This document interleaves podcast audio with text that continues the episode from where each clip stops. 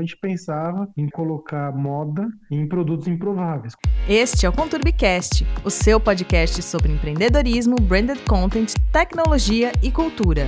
Para se conectar com a gente é fácil, pelo Instagram, arroba ou pelo nosso site, conturbi.com.br.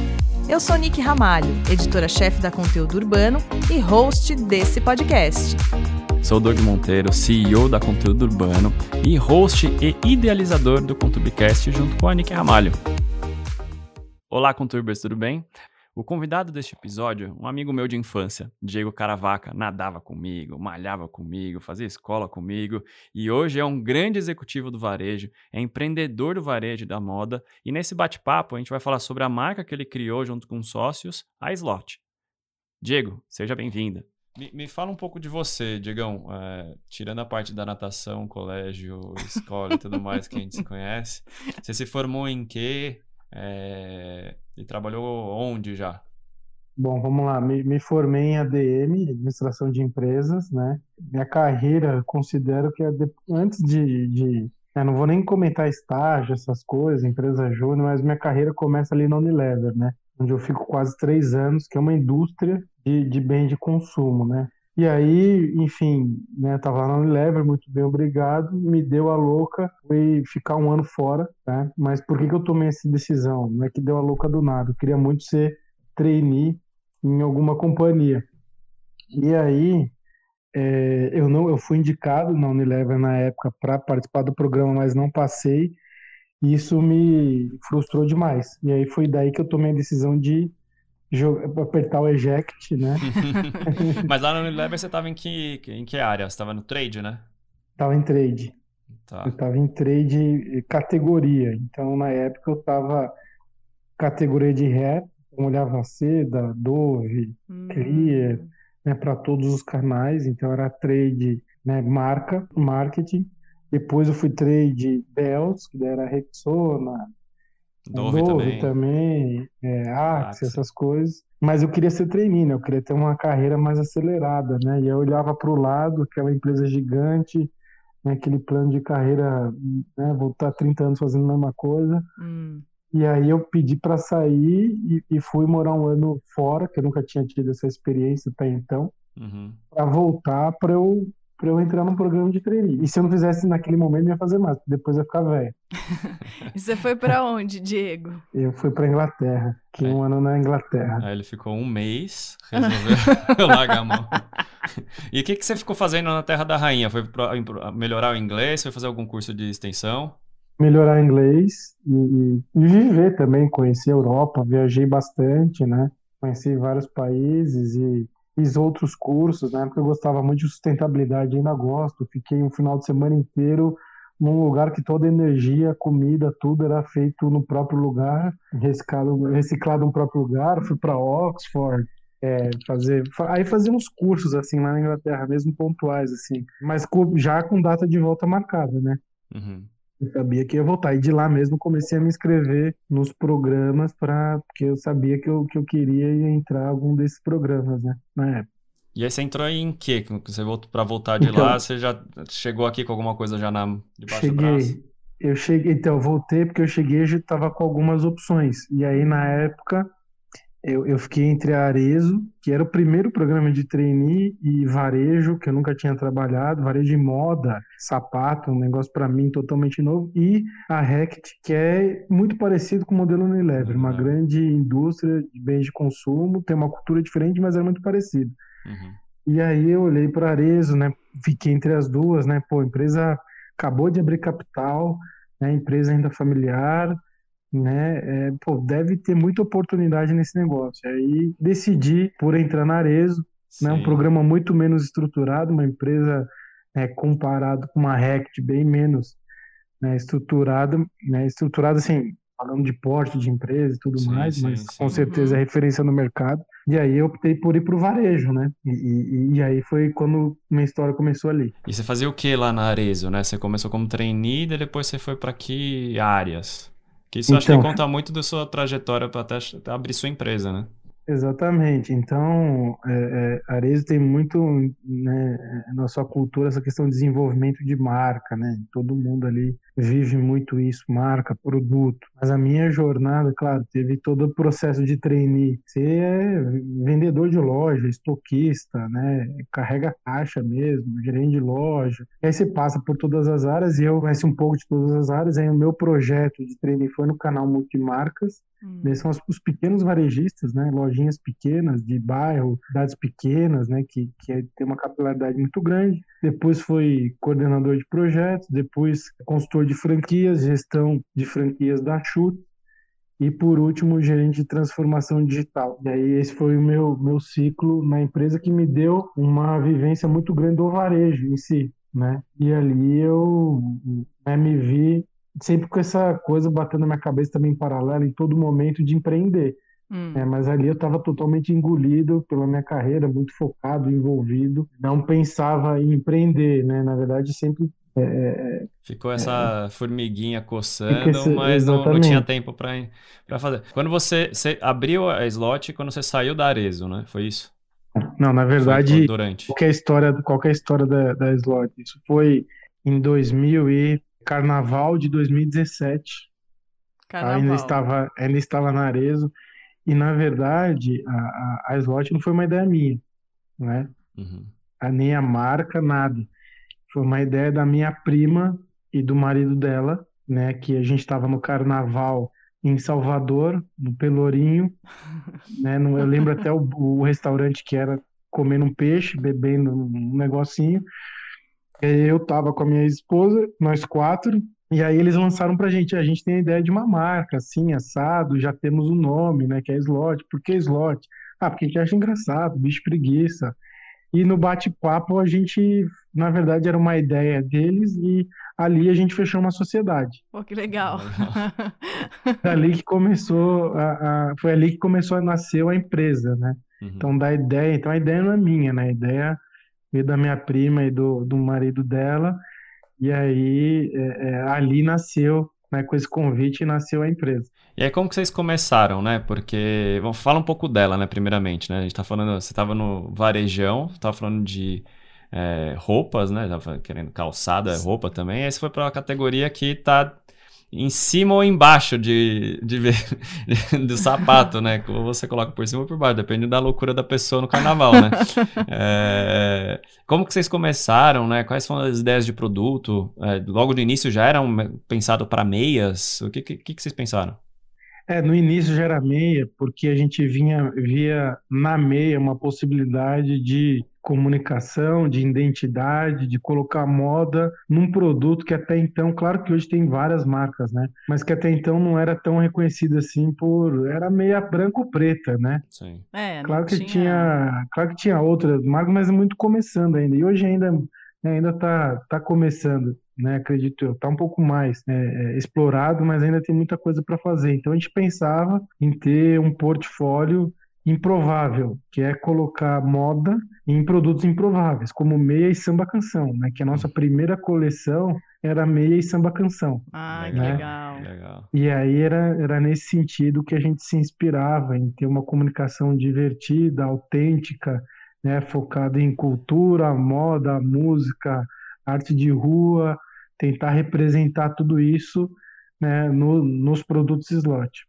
Fazer um PS aqui, é, em homenagem a, a esse podcast, eu estou vestindo a meia do Big Brother do McDonald's. Olá! Olá! Então, a meia. Sucesso na meia. Descrevendo a meia que eu estou hoje, é para falar que não é preta e branca ou cinza, né, que é o normal, e normalmente o homem usa até aquelas meias que são para dentro, né, que não tem a, o cano alto, né? é. né? Sim. Essa daqui a minha é tipo como se fosse uma representação de uma batata frita no McDonald's, né? As marcas também estão começando a enxergar esse mercado. É, para vocês, como que foi é, o início e, e até agora com essa pandemia e tudo mais, essas outras marcas que começaram a olhar também para essa categoria. Me conta um pouco mais das estratégias que vocês adotaram desde o início. É, a Slot ela teve vários momentos, né? Porque como eu disse, a gente começou com uma formação que hoje não existe mais, né? Então, de, logo depois da, do primeiro lançamento que a gente teve, que a gente fez, a gente já se desfez dessa sociedade Hum. A empresa ficou só comigo. Aí veio um segundo momento da empresa que eu convidei um designer para fazer parte do time. Aí foi um momento que foi um momento muito bom, que a gente conseguiu fazer parcerias com algumas marcas, até do Grupo Arezo que eu estava, ah, né, lançando e fazendo parcerias e, e, Dia dos Pais, datas comemorativas, enfim, veio também a gente teve um, um grande acerto né, com umas meias neon que a gente lançou, que foi uma febre, foi muito bacana, mas a estratégia nossa sempre foi identificar uma tendência, né, tentar reproduzir isso nos nossos produtos e uma comunicação através de redes sociais com pessoas com o perfil da marca e a gente sempre prioriza o empreendedor, o jovem, aquela pessoa que está começando, porque a gente também é assim, a gente não tem grandes investimentos, uhum. então tem que usar, tem grande capacidade de investimento, então tem que usar muita criatividade. Então, blogueiras que estão começando, que têm vontade, fotógrafo que está na universidade. Então, a gente meio que cria uma comunidade slot que todo mundo ganha e que, a gente, e que é o público que a gente acaba representando. A partir disso, a gente tem uma estratégia de comunicação e distribuição. E, e, nesse momento, a gente não tinha o site ainda. A gente tinha construído um site que não foi para o ar, não deu muito certo. Mas aí eu vendia por Instagram mesmo. Então as pessoas mandavam direct, fazia transação ali, pegava o carro e entregar. Com a visibilidade, começando a ganhar seguidores, a gente conseguiu as nossas primeiras lojas físicas. Ah. Foi ali no centro de São Paulo e, e foi muito legal que a gente não foi atrás. A pessoa achou, mandou um direct, pô, vou abrir uma loja, uma loja alternativa, olhei a sua marca, gostei, tá afim, fui lá, conheci, colocamos os produtos, né, numa parceria, foi muito bom. É, teve outra loja no Espírito Santo também, que, que mandou também por direct, encontrei sua, sua marca nas redes sociais, quero vender na minha loja, acho que tem a ver, a gente começou a vender começou a fornecer e a marca começou a fluir. Até que a gente chegou o momento que a gente estava nessas coleções, estava lançando produto, estava nessas lojas, e aí a gente também, por um direct, veio uma marca né, com uma proposta de, de olha, a gente vai desfilar no São Paulo Fashion Week daqui a duas semanas, mas a gente não tem meia, a gente precisa de meia. Aí eu li aquilo, quer entrar na parceria, eu falei, poxa, vamos desfilar no São Paulo Fashion Week, maravilhoso. Com então, certeza. Né, fizemos uma parceria, desenvolvemos as meias junto com, né, com o Luke, né, é, é, e foi muito bacana. Assim, então, tudo foi de uma forma muito orgânica, mas com um propósito muito claro, né? envolvendo o público, né, com os recursos que a gente tinha, se comunicando com com o nosso perfil e não é, é, é, é, não só a comunicação, mas desde a origem, da criação, do desenvolvimento de fornecedores, a gente sempre tentou é, é, buscar essa nossa comunidade de pessoas que, que se comunicam e, e, e, de alguma forma se identificam com a marca, né? Então foi assim que a marca foi evoluindo, né? E vocês continuam vendendo pelo Instagram hoje em dia? É o grande então, canal de vocês? Qual, qual é o canal maior hoje? Então, é esse, esse foi, digamos assim, o segundo ciclo da marca. Aí depois do, do desfile de São Paulo Fashion Week, eu me mudei para o Rio Grande do Sul, né? E aí, né, numa mudança de vida e tal, a, a marca de, meio que deu uma parada. E no Rio Grande do Sul, é, é, acabei formando uma nova sociedade com esses dois sócios que, que eu tô hoje.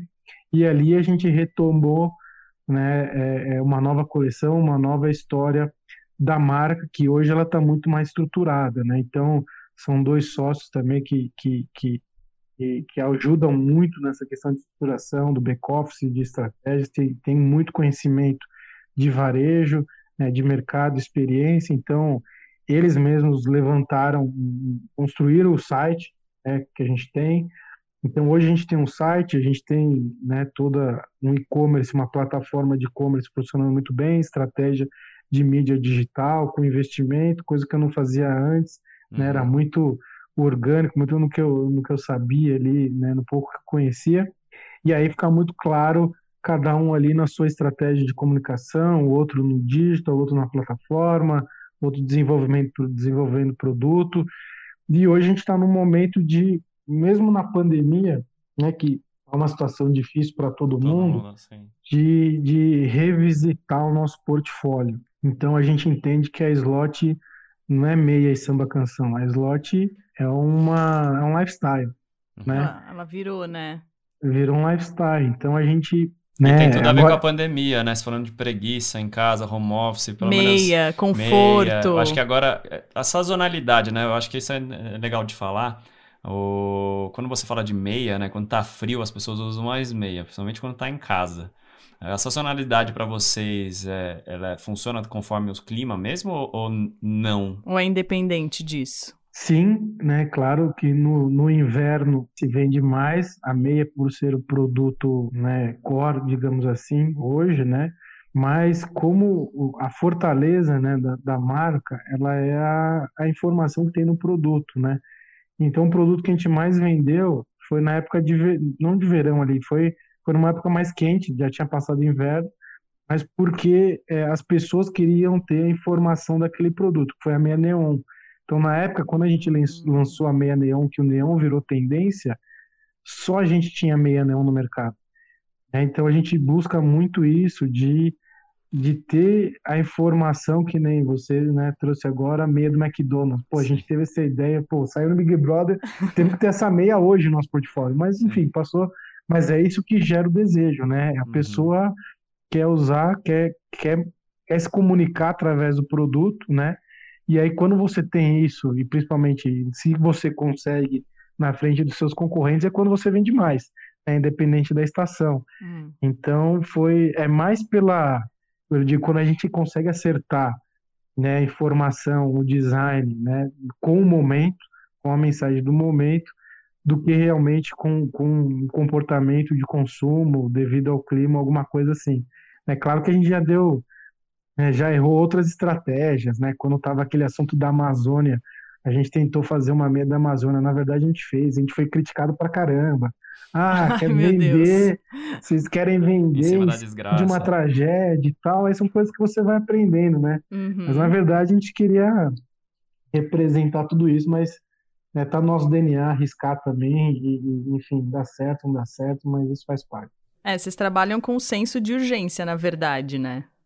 Total. Tem que estar antenado, tem que estar sabendo o que está acontecendo, ou identificar algo que vai acontecer e, e, colocar no produto, né? Porque o timing faz, todo, faz toda a diferença, diferença. no desempenho das vendas. E os influencers que vocês trabalham, essa, essa comunidade que vocês criaram, eles super colaboram com isso. Colaboram demais.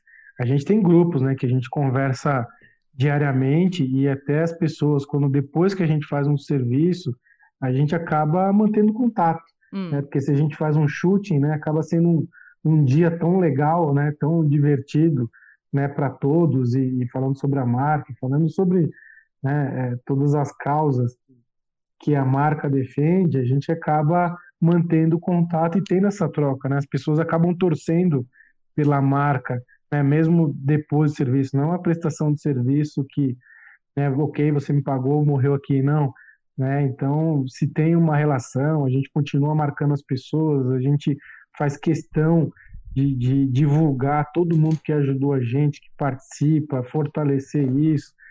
Então, é, é, é, é nesse sentido que a gente acredita que a marca vai crescer, né? E, e se relacionar, criando relações fortes e duradouras. Aí falando Legal. de produção, né? Quando chega uma ideia ou vem alguma tendência, é, o quão ágil vocês conseguem ser hoje, né? Tipo, creio que você não tem a sua própria fábrica, você depende de fornecedor. Como que é esse relacionamento com os fornecedores? Que isso é um problema que quase todo empresário sofre, que é o fornecimento de matéria-prima, fornecimento da mão de obra, do serviço. Como que vocês fazem a gestão disso? É, realmente esse é um desafio, né? A gente, por um bom tempo, teve um, um grande parceiro, fornecedor de meias, né, que, que devido à pandemia é, não conseguiu sobreviver, né? E aí a gente busca é, outros parceiros e também por questões pessoais, né? Não, não, não conseguimos manter essa parceria. É, a gente já pensou, né, até em, em, adquirir, mas aí o nosso negócio não é fábrica, não é indústria, é mundo foco, né, é muito difícil. É, mas aí a gente ainda busca, né? Outros parceiros. Inclusive, nesse momento está muito difícil, porque nós queremos lançar outras categorias, como vestuário, por exemplo. A gente tem uma coleção, uma collab engatilhada, desenhada, né, com uma influencer muito bacana, só que a gente não consegue fornecedor, porque a gente tem uma tiragem pequena e aí os fornecedores que faziam é, quantidades menores morreram, né, os que sobreviveram estão reféns aí das grandes indústrias, né, e aí não tem espaço para encaixar uma coleção nossa que, que, é, que é onerosa, né, porque por ser pequena demanda muito, acaba sendo mais caro, né, para uhum. eles menos produtivo. Então a gente está com um desafio muito grande em relação a isso hoje, né? É, a gente queria estar tá com uma velocidade maior de lançamento de novas categorias, novos produtos, mas hoje o que a gente está esbarrando, né, o que, o que está nos impedindo de fazer isso é, é a própria estrutura, né, de desenvolvimento, né, que, que a gente tem no mercado, né, porque são margens muito pequenas, são pessoas é, até informais, uhum. e nesse momento de pandemia, né, a cadeia inteira está sofrendo muito. Então, realmente está tá bem desafiador, mas é, acredito que, que a gente vai passar por isso logo e, e vai conseguir dar os próximos passos. E como normalmente, se tudo tivesse ok, vocês escolhem que, quais os critérios para escolher um fornecedor? Boa pergunta também. Né? É, é, a gente busca fornecedores de, de longo prazo, né? Hum. Então, é, aquele que se enquadrar, né, dentro das nossas necessidades, porque por, né, a gente é uma marca pequena ainda, uhum. né, então a gente não tem a mesma capacidade de produção do que as grandes indústrias, né? Então, aquele que topar né, fornecer uma tiragem menor para a gente, né, num preço talvez às vezes a gente até aceita pagar um pouco mais caro, uhum. porque a gente é, é, quer ser justo com a cadeia toda, né? Não é uma empresa mesmo pequena, a gente já tem esse mindset que o nosso fornecedor ele vai fazer um esforço para fazer uma tiragem menor, mas eu sei que eu vou ter que pagar um pouco mais caro para ele também. Não é porque né, eu sou uma, nós somos uma marca pequena né, que eu vou procurar o produto mais barato, o fornecedor, vou espremer o fornecedor ao máximo, não. A gente tem essa consciência né, e respeita toda a cadeia para que todos ganhem.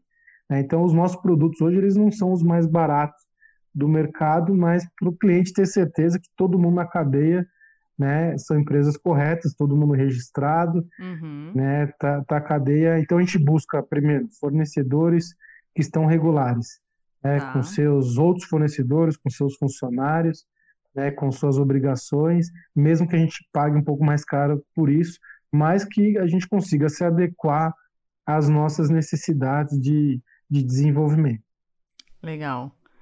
E e o estoque de vocês? Vocês são, acabou de falar que vocês são super pequenas e tal. Aí, de repente, vai, eu chego lá e falo, ai, Diego, eu quero mil pares de meia pra daqui dois meses. Como que faz? Olha, como, como empreendedor, se chegar um pedido desse, com certeza a gente vai atender. Né? Liga para a China na hora, fala, cara, alguém produz. Como que vai resolver, eu não faço a menor ideia, mas... a gente fala que faz. Mas vai. Você sempre dá o positivo né, pro cliente, né, cara? Tem que ouvir. Cara. O cliente, com certeza, com a maior tranquilidade e serenidade do mundo, a gente vai falar que tem a capacidade de atender, né? Uhum. Isso já aconteceu, então é, são oportunidades que passam que você tem que abraçar, né? E no final dá certo. Aquele risco do empreendedor, né? Que, que ele tem que assumir, né? E, e, e tem que fazer acontecer, né? E é, é aquele filme parte, barriga. É a parte não é. glamurosa, né? Do empreendedorismo. Exatamente. É você dormir ou não dormir, né? Pensando, cara, como é que eu vou resolver isso? E eu já dei ok. Então eu vou ter que resolver de alguma forma. Ah, e vocês é, vocês têm influencers, né? Você falou que você tem influencers que trabalham com vocês. Como funcionaria um patrocínio da Slot para ter uma divulgação maior no esporte, é, sei lá, nesse lifestyle streetwear? Olha, é, é, hoje a gente não tem capacidade de fazer grandes patrocínios, né? Uhum. A gente já buscou algumas parcerias que não deram certo, né? Até com uma, não vou falar o nome aqui, mas é uma skatista mulher uhum. né, brasileira disputando vaga nas Olimpíadas, que a gente acabou se encontrando em um determinado momento. E, e aí minha proposta foi, falei, poxa, tem tudo a ver com a marca. Uhum. Né? É, um, é um esporte ainda masculino, né? a slot gosta de ser improvável, né? ela precisa de dinheiro, eu preciso aparecer, né? E aí eu fiz uma proposta de, olha, você desenha a meia que você quiser, eu produzo, né? Eu te pago um, um percentual, né, do que é, é, a gente conseguir vender sobre isso, né? Não tem como te pagar nada antecipado, né? Eu vou gastar na produção, a gente não tem é, capacidade de investimento para isso. E no começo rolou muito bem, mas aí começa a entrar outras pessoas, terceiros, com outros interesses, né? E, e querendo, né? Querendo dinheiro mesmo, né? Querendo se aproveitar né, daquela parceria que poderia ser benéfica para os dois, né? Tirar um, um benefício maior no início e aí a gente teve que dar alguns passos para trás, né? Foi muito uhum. triste. Mas é, esse foi um exemplo, né? Mas normalmente a gente busca aí é, é, é pessoas que, que, que né, se identifiquem com a marca, tem um lifestyle que a gente acredita, né, como, como representação da nossa marca, entre em contato. Normalmente são influencers locais, uhum. né? É, é, é, é, e aí a gente, enfim, fez uma parceria né, com algum tipo de investimento, com um produto, né, com alguma permuta, né, assim como as, as, as pequenas marcas estão fazendo. Aí não, não foge muito do tradicional. Tá. E como é tocar slot e trabalhar na empresa que você trabalha? Nossa, é uma loucura, né? Na verdade, é, é, é, os meus sócios, inclusive, eles trabalham também em empresas, né? São executivos também de mercado, moram em outros estados. E aí imagina três pessoas em estados diferentes, né? Tendo que tocar uma empresa. Então a gente tem que arranjar tempo, né? Então, à noite, de manhã mais cedo, o WhatsApp ajuda muito na comunicação diária, né? O importante é ter disciplina, né? Então, é, onde o, o, o grande risco que a gente tem é se perder na nossa rotina, né, e não dar a prioridade ou a disciplina que a gente tem que ter para manter o negócio vivo. Né? Porque o negócio ele só fica vivo se a gente movimenta ele, se a gente vai alimentando, exatamente. se a gente vai regando ele, né? Não adianta a gente fazer uma coleção, deixar lá e vamos ver o que dá. Não, tem que tem que estar tá regando, tem que estar tá se movimentando, tem que estar tá criando, tem que estar tá discutindo, tem que estar tá errando também para manter o negócio minimamente vivo, né? Então, é uma, é uma rotina desafiadora, mas que eu gosto muito, sou um apaixonado pelo varejo e, e, e acaba sendo muito, muito bom, né? Com muito aprendizado, né? Tanto né, é, é, na empresa que eu trabalho, quanto na slot, a gente conseguir tocar as coisas, né? Ou tentar tocar as coisas ao mesmo tempo. Você falou um negócio muito importante aí que eu, que eu sempre falo aqui também, que é a disciplina. E a gente teve uma experiência na adolescência juntos, né? O Diego eu era meu dupla da natação. é, então a gente treinava junto, competia juntos, né? Ele tem até uma categoria acima da minha, né? Por conta da idade. Mas a gente, grande parte das competições fazia junto. Você acha que teve algum resquício dessa adolescência na nossa disciplina? Porque para mim fez total diferença, cara. É, o dia a dia de treinos e tudo mais, a disciplina que tinha com o treinador, né? Super é, rígido com a gente. Isso para minha carreira fez toda a diferença. Você sente isso também? Cara, com certeza é, faz muita diferença é, na questão da disciplina e na questão também da automotivação, né? Porque às vezes quando você tá ali na, desculpa a palavra, na merda, não sei se vai Sim. editar depois. pode falar numa Pode boa. falar. Mas podcast pode, né? É. Mas aí você tem que se motivar, né? E motivar a sua equipe, né? Motivar os seus sócios e os seus sócios te motivarem também né? Que é aquela questão de tem dia que você não vai estar legal para fazer, tem dia que você não quer falar, mas a disciplina, a tua motivação vai te dar isso, né? Você tem que fazer independente da, do estado de espírito, mental, físico que você tá. Você tem que cumprir aquela meta, né? Tem dia que vai ser mais fácil, tem dia que vai ser mais difícil.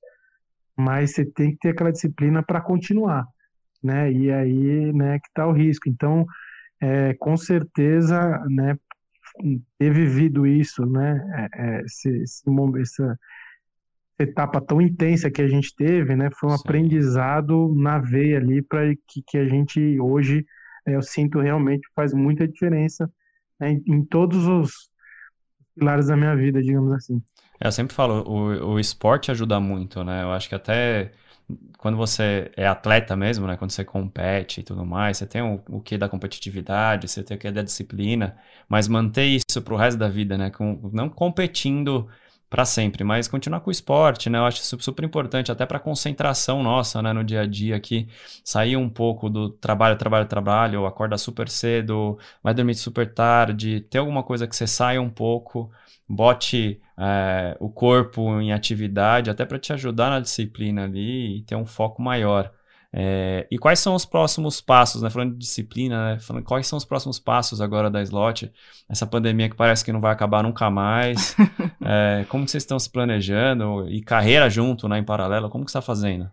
É, a Slot continua sendo uma prioridade nossa, né? Então a gente tem muitos planos para a Slot, a gente acredita muito na marca, né? Mesmo sendo uma marca pequena, os seus consumidores, os feedbacks que a gente tem, né? Essa comunidade que a gente conseguiu criar é muito engajada e, e a gente acredita muito. Então a gente está num momento que a, a, todo dia a gente conversa pensando no futuro, nos próximos passos e esses próximos passos no curto prazo, né? Passa pelo aumento das categorias. Então a gente vai ter vestuário, a gente né, pode ter até decoração um dia, porque como eu disse é lifestyle, mas a gente vai vir com, com com camiseta, a gente vai vir com moletom, isso em primeira mão, hein? ninguém sabe, a gente nem divulgou ainda. Uhum. A gente vai vir com uma collab também de vestuário, então a gente está pensando em dinâmicas de lançamento, né, junto com influencers. Né, então a própria influencer desenvolveu uma coleção, né, que a gente construa a quatro mãos e lançar isso. Isso né, gera, né, ter o rosto de alguém ali é, né, junto com a slot, alguma causa. Pode ser uma influencer digital, pode ser uma influencer de alguma causa, pode ser um, um, um algum movimento. Então a gente gosta de, de, ter alguma história por trás, independente da categoria que for, né? Claro que a meia ela sempre vai existir no nosso portfólio e vai ser um, um carro-chefe, mas a gente, né, com próximos passos, a gente vai ampliar o nosso portfólio para atender né, todo a necessidade, né, toda não, né, mas deste nosso, desta nossa persona, deste nosso uhum. consumidor, né, deste nosso lifestyle, né, é, a gente tem um mix completo, né, para ele se vestir de slot da cabeça aos pés, né, então é isso que a gente está buscando, é isso que a gente está trabalhando para isso, estamos exatamente nesse momento assim e a gente acredita muito, né, a gente não vai parar, e vai continuar, a gente vai continuar investindo e a gente acredita né, muito na marca aí em, em, ter uma, uma representatividade maior no mercado que tem hoje. Quando você fala de lifestyle, como, como você definiria o lifestyle da Slot? A Slot ela é urbana, né? ela é provocativa, ela é engajada nas causas sociais e tem posicionamento político. Né? Então, não é uma marca em cima do muro, a gente não acredita nisso. É marca sabonete, né? do produto em si, mas aquela que fica, ah, sou, mas não sou, não. A gente se posiciona, uhum. mesmo que isso é, é, nos leve a receber críticas. Então, é uma marca viva, digamos assim, com posicionamento. Então, ela é urbana, né, gosta de música, um bom som, uma boa festa, né, com posicionamento político e opinião também né, sobre as coisas. Né? A gente tem a Slot tem opinião sobre as coisas bem formada e ela se engaja nisso e luta por essas causas. Então, principalmente nas questões de LGBTQI+, questões de racismo, questões de empoderamento feminino, né, a Slot tem um, tem um posicionamento bem claro em relação a, a tudo isso e político também. Eu quero saber, fiquei curiosa, você falou tanto do varejo, você trabalha no varejo, você queria entrar no varejo, o que mais te dá tesão de trabalhar no varejo? O que, que te atraiu, na verdade? O que me atraiu foi essa dinâmica de o varejo, você tem que entregar o resultado todo dia, né? Você acordou, você já tem uma meta para bater, né? Você hum. já tem uma hum. equipe para engajar, você já tem, né, enfim, independente de N canais ali para gerar receita, e o varejo ele é todo dia, ele lida com o cliente a todo instante. Né? Agora nós temos, né, na empresa que eu trabalho, né? Claro, a gente está na pandemia, mas um cenário normal, são milhões de clientes passando todo dia, né? É, é, é, na nossa loja, se atendendo, gerando experiência, gerando receita, né? Competindo com outros varejistas, então é um, é um segmento muito nervoso, né? digamos assim, e, e que você faz muita diferença, né? a, cada pessoa, cada gestor, ele, ele faz muita diferença no negócio. Ele tem que ser rápido, tem que tomar decisão, tem que assumir, assumir risco. Né? Não é um projeto de engenharia que você pode ter muito tempo planejando, executando para lançar lá na frente. Não. É um dia perdido, um dia que você não faz nada, é uma venda que perdeu. Sim. Né? Um cliente que sai da sua loja sem comprar, ele não volta nunca mais. Então, essa dinâmica né, agressiva, né, de, de muita cobrança, muito resultado, muito dinâmico, de desafios todos os dias, é, é o que me, me, me chamou a atenção para o varejo. Ah, boa. Legal. A gente está falando de transformação digital. Você trabalhando nessas grandes empresas no departamento de transformação digital. Quando a gente fala de transformação digital, quem já está ouvindo o podcast já acha que teu celular já está transformado digitalmente.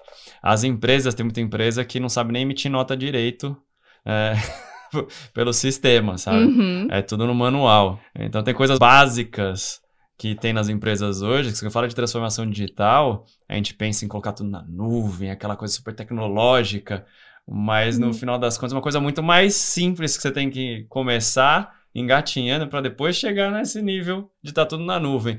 Como que foi para você essas experiências, né? Tipo, na Arezo, né, que abriu capital e teve que digitalizar, tá muito forte em shoppings. É... Como que foi essa experiência para você lá? Olha, o que eu digo de, de transformação digital é, é, todo mundo pensa, né, como você disse, a tecnologia vem em primeiro lugar, né? Mas na verdade a cultura é o que vem primeiro, comportamento e pessoas, né?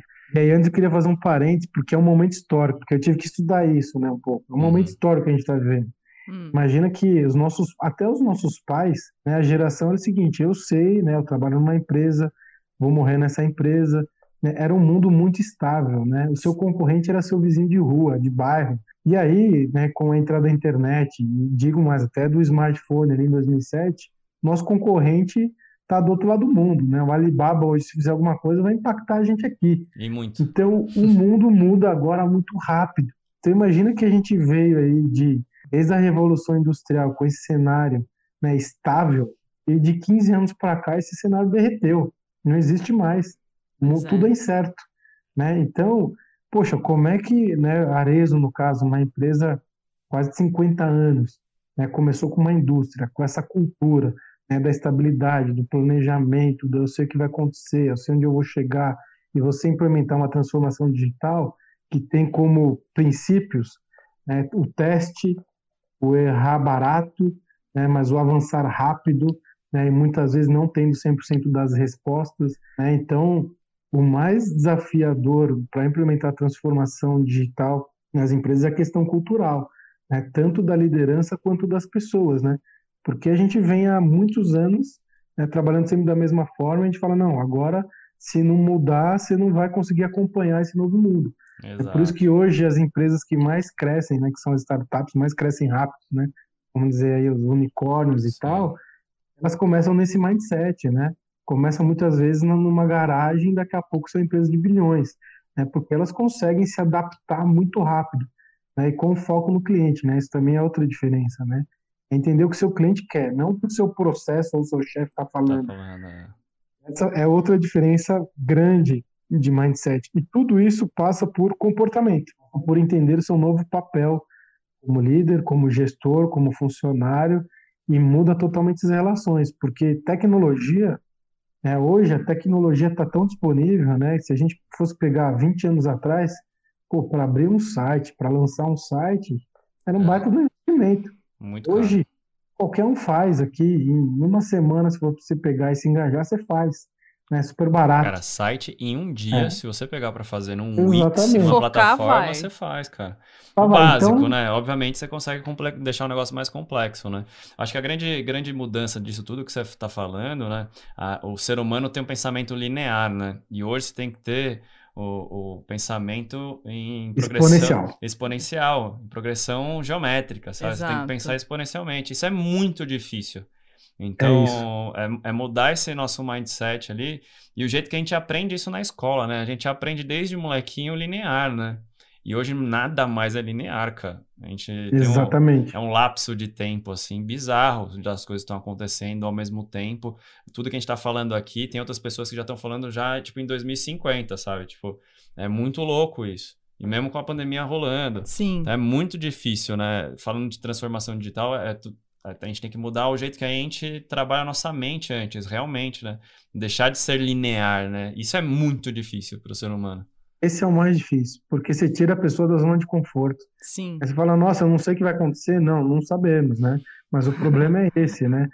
Então, é, é, é, é essa é a dificuldade. Aí, quando você se relaciona com varejo, né, com equipes de loja, muitas vezes as pessoas que estão lá vendendo há décadas, né? Uhum. Tem vendedora sempre atendendo da mesma forma. E aí você fala para ela, não, agora você vai começar a vender por WhatsApp. Né? Você vai mandar um link de pagamento falando, o que está acontecendo? né? De dar um frio na barriga. Difícil. Né? Nela ali, como é que eu vou fazer isso? Imagina, eu faço né, há 30 anos a mesma coisa, vem a cliente aqui, entra na loja, eu mostro para ela, ela passa o cartão, vai no caixa, bota na sacola e vai embora. Agora ele não vai vir, eu vou ter que captar esse cliente digitalmente, né? O que, que, é isso, é, né? Captar é, cliente, não sabe nem o que é, esse termo, né? exatamente. Então, assim, a tecnologia tá ali, tá fácil, mas o difícil é tirar esse medo, quebrar esse gelo, né? Treinar essas pessoas, é, na verdade, todos, né? Todos temos que, que, ter essa, essa adaptação. E eu acho que a pandemia ajudou muito a, a, implementar isso em todas as empresas, né? Porque é uma questão de sobrevivência agora, né? É. Ou você é digital ou, ou, você morre, cara. Que é o que está acontecendo com várias empresas, né? Você vê os restaurantes, né? Restaurante é muito difícil o cara entrar no delivery se ele já não tem uma estrutura. Se ele começa do zero, cara, ele não sobrevive no meio da pandemia. E a gente viu isso em loco aqui, cara. A gente viu uma acontecendo, vizinhança. sabe?